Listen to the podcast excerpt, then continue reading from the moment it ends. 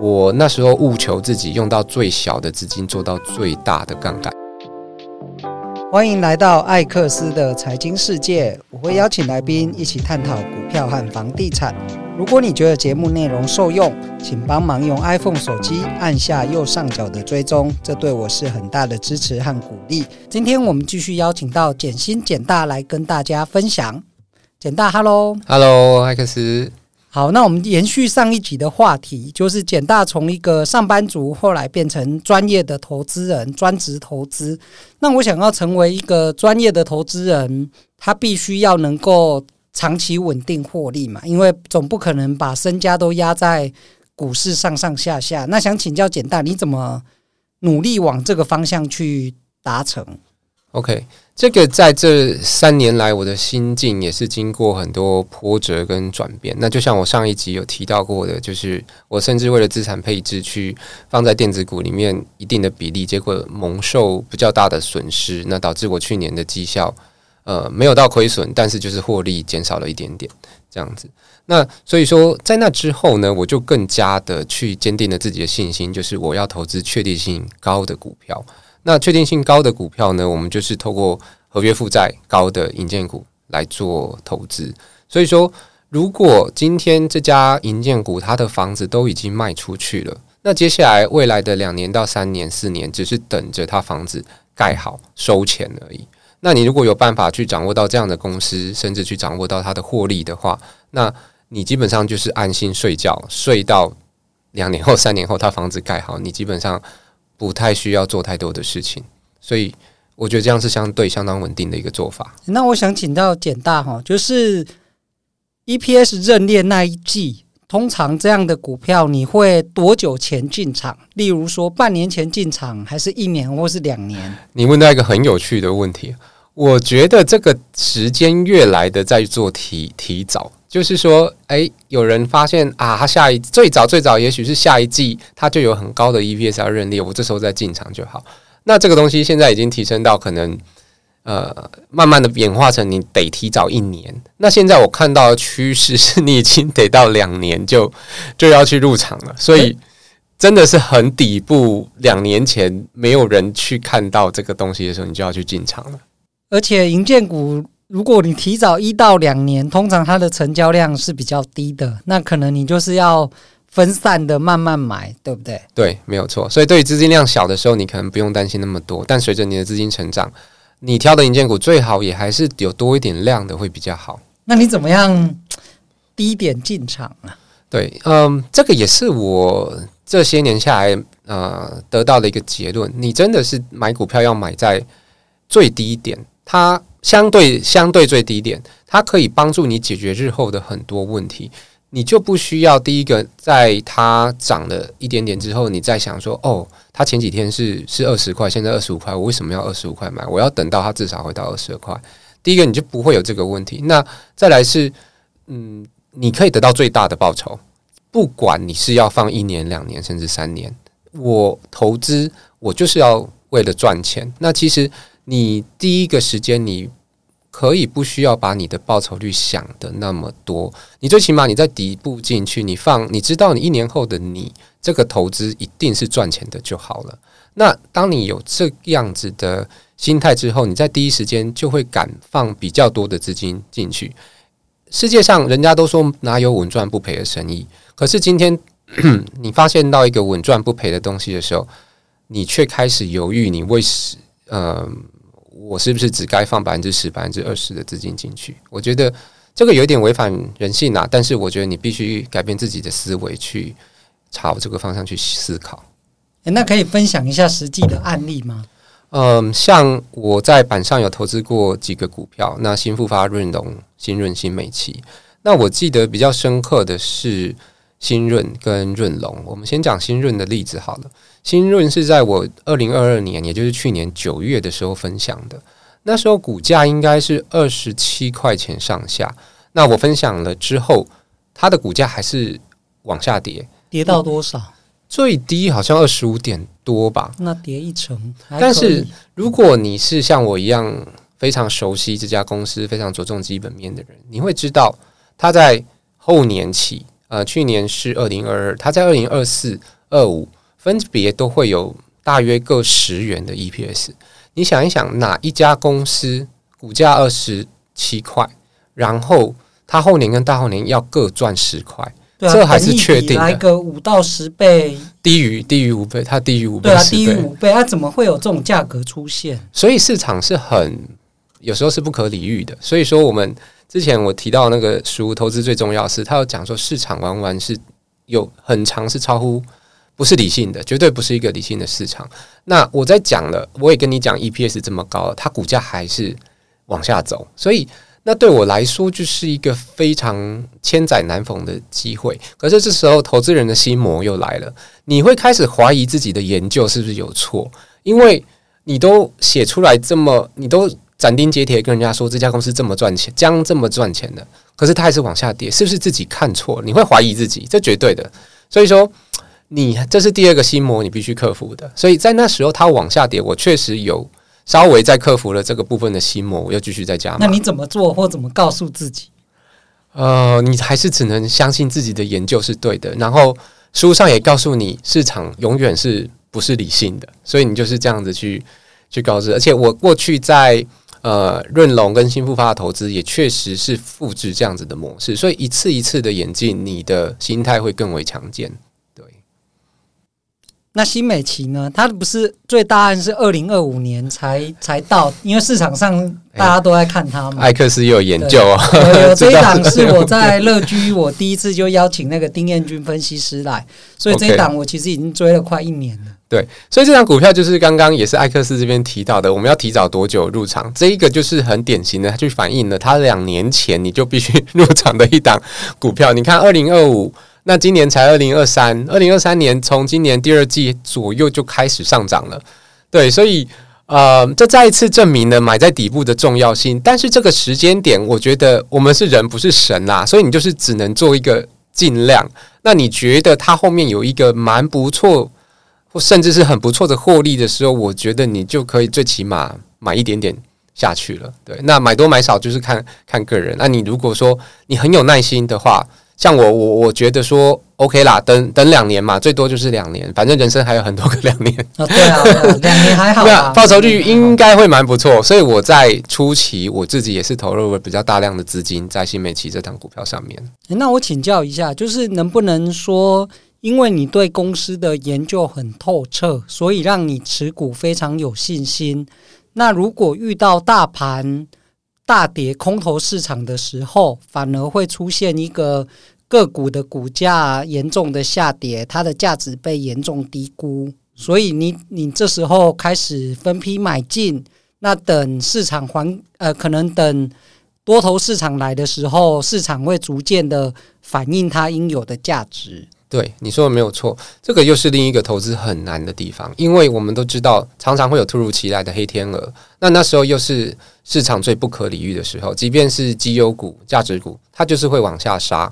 可是你不知道会不会发生或什么时候发生，所以你的资产配置非常非常的重要。如果我两年前就买了新美期，结果它都没涨啊，最后一年前来个大特价，那你不就觉得你放了那么多钱，然后等的这一年是白等的？所有人都可以买比你便宜的价钱，所以这个是另一个投资上非常非常困难的地方。所以你的资金配置一定要有一个做一个准备。所以我刚好前阵子在。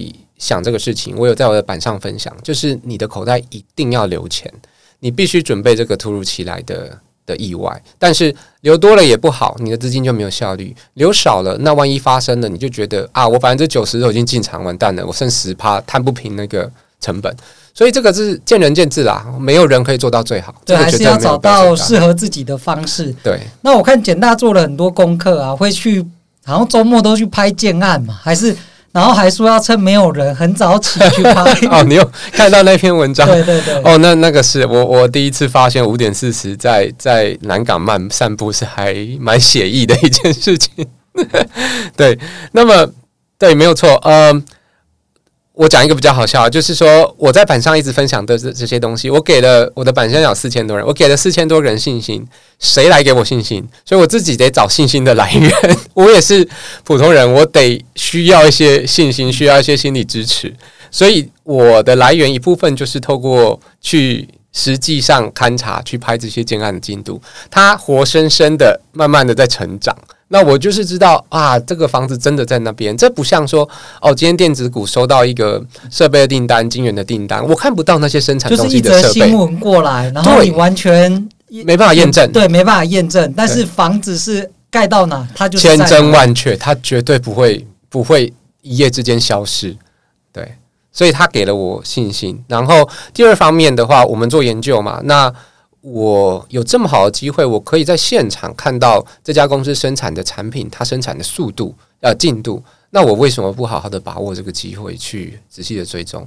那再退退一千一百步，你可能用最简单的思维想，你拍个照，你就可以透过股市赚钱，这么简单的事情，为什么不去做？所以我是这样子去告诉自己，然后让自己去。心甘情愿去做，我做这些事情，我不太有勉强自己的成分。其实我是蛮乐意去做这些事情。对，我分享一下，就是因为我也有券商朋友或前辈在里面当研究员，曾经啊，那通常呢，银建股会被归类在传产里面的一部分，所以不会有营业，哎，不会有。研究员专攻银建股，然后去追每个月去追踪它的销量，甚至去拍照。我觉得这通常大部分都是听法说会，然后呃或问一下发言人说你们最近销售业绩怎么样，然后公司给什么，我就大概就接受了什么那些资讯。对对，没有错。你这样提到又提到一个非常重要的一个点，所以说呃，银建股真的相对冷门啦。那呃，不管是研究员给的报告，或者是法说会给你的资讯，其实多多少少我发现蛮多误差的。所以说，唯有说你自己实地的去勘察、去追踪这样的进度，这个我觉得，呃，你放了比较大的资金，或者你自诩期望自己成为专业的投资人，那这是你必须做的。对，好，那像最近呢、啊，营建类股创新高，就是你再回过头看一年前那时候，大家在。担心那个平均地权条例可能会对市场上造成严重的冲击，那可能预售屋不能转售这件事也会被影响。但是目前看起来好像不是这样。对，没有错。这个哈，嗯、我也是对于这个法令当初它出台，然后一直到实施，我都很密切的关注。那我也蛮担心说它对整个房市的市场产生很负面的冲击。那本来台湾的市场一直都预售屋是可以转售的，那么投资房地产的人也透过那方面去赚了蛮多的钱。那你没有办法去预期，就是说接下来这些人投资人他们会怎么去做对这个事件做处理。所以说我那时候是其实我自己的心态是偏中性偏空去看待的，所以那时候我就更加的去呃坚定，就是说我要找这个房子已经销售出去比较多的银建股去做做投资，这样子它就不会影响到我的呃。呃，EPS 的估计跟预期的报酬这样子，那呃，事实证明，我那时候中性偏空的看法，以此时此刻来讲，好像不是正确的，因为现在看起来房市又整个又又回来了。所以说，嗯，我在投资的过程当中，我还是真的比较专注说个股的研究啦。那个股你看得够透彻了，即便那个产业的发展不如预期，其实你还是可以有机会去避免掉。对，那我补充一下 我个人看法，因为我是在房地产产业的业内专家。其实当时候政策出来的时候，媒体好像都讲得很恐怖，但那时候我们其实业内就在讲说，因为你有认识一些中小型的建商，你大概就会知道他们接下来会很痛苦。但是市场上的饼就这么大，那小型的建商不见了，谁最受益？其实就是上市柜这些大建商，因为他要取得资金，或是他的品牌大，当负面新闻出来的时候，消费者反而会更有信心的去买他们的房子。所以我那时候就认为，其实对大建商来讲是短空长多啦，就像有一点像 Seven 这样吧，就是市场可能越来越大，或是一样大，但是他把中小型干掉之后，他的市占率就被这些大品牌、大建商全部抢走了。哦，了解。对，目前看起来好像我们看到银建指数一直创高，看起来确实是反映你刚刚说的这样子的一个状况。好，那我再请教一下，就是简大，就是你之前提说你以新复发为主嘛，但是我看新润跟新美齐这两间公司，它的股本啊，或是它的经营方式，好像跟新复发不太一样，可以分享一下吗？对，那个时候，二零二零年那时候我投资新复发的时候，完全就是着重于它各年隔年的 EPS 高，然后呃去反推它的殖利率应该会推升它股价表现。那后续的新润跟新美琪，他们确实是同质性有一点不一样的啦，因为呃新复发是老牌的那种，像 专门盖房子，这盖非常非常多，全台湾遍地开花的。但呃回归到呃。原点就是说，我还是去看它未来的 EPS 的部分。那刚刚有提到，就是说，像新润，它未来 EPS 还是占据它目前股价蛮大的、蛮高一个比例。所以基本上，它的你投资这家公司，你未来的获利几乎是是保证的。所以说，还是一样，不同的公司，即便是同样在营建产业，不同的公司有不同的估值方式，所以你还是要去个别去做研究去了解。对，因为我自己在看，像新润，它可能股本相对于新复发是小的，嗯、那它在可能借跟银行的往来或者是借贷上，它就运用更多的杠杆嘛。嗯，那其实公司可以杠杆，那个人投资也可以杠杆。那我想请教简大，就是你对于杠杆这件事，你有什么自己的看法？OK，呃，我讲一下我对杠杆的看法。我可能会讲，因为我是比较积极型的投资人，所以说我。讲的可能会很多，非常的一般人看起来是非常积极的方式，所以大家如果真的要呃跟着做的话，必须要还是要审慎思考一下。那首先的呢，我就是拿现股去做不限用途借贷。那你把股票押在证券公司，那他们就会呃个股每一档股票不一样，他会依照风险的程度去借贷给你相对应的金钱。那这是第一个。那再来是像新复发、冠德这些股票，他们都有期货。那期货可以让你在只出百分之十四、十三到十五趴之间的资资金的状况之下去拥有这档股票，所以你基本上又做了一个六七倍的杠杆在这上面。但是，一样你要去很清楚的知道它的计算方式。像我自己是有做 Excel 的表格，我每一天都会去 update。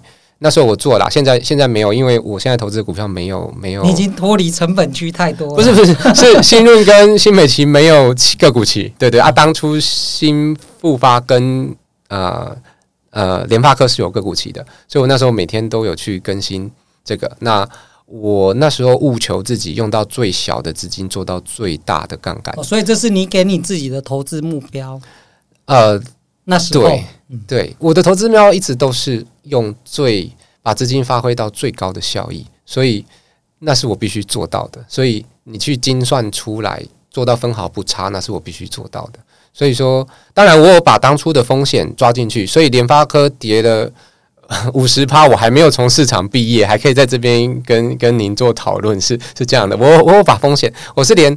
算得很清楚，但是我也把风险算进去了。那你具体会怎么算？能不能举例？电子股的话，你联发科那时候我就是抓最多腰斩到五成嘛，所以我把我未来五成要赔的钱我都留好了，所以它果然也跌到五成。那你有动作吗？我一直补啊，因为你不够就是一直补啊，你就你的现金现金可能只是一百万，就你补了两百万，想说本金一百，你却赔了两百。自己是在做什么？那时候那时候真的是怀疑人生，还是其实就是熬过去，嗯，熬过去，但是只回来一点点，我就卖掉了。所以那应该也算是停损的一种吧？对对对，赔那真的是很考验人性。赔两百多万，那时候光是联发科我就赔两百多万。对，那是不是要用杠杆？我们就选择那种波动性小一点，然后业绩相对比较透明，会会比较。安全一点，没有错，没有错，所以这也是我现在就真的是压九成五以上的资金在在营建股的的原因。对，所以说像刚刚我提到这些资金效率的使用，还有杠杆，大家还是要谨慎服用啦。对对，那想请教简大，就是你自己对房地产接下来的看法，或是你自己有没有投资房子？我自己是有有投资房子，毕竟我从事这个工程师的工作二十年了。那我自己一定是有买房地产。那包含我啊刚刚提到的杠杆部分，我有一部分的资金也是透过房屋再去转贷去提领这个现金再去做做投资的。对，所以房子的部分我有涉猎，但我不是专职的房地产玩家。但房地产部分，我觉得它真的也是一个进可攻退可守的。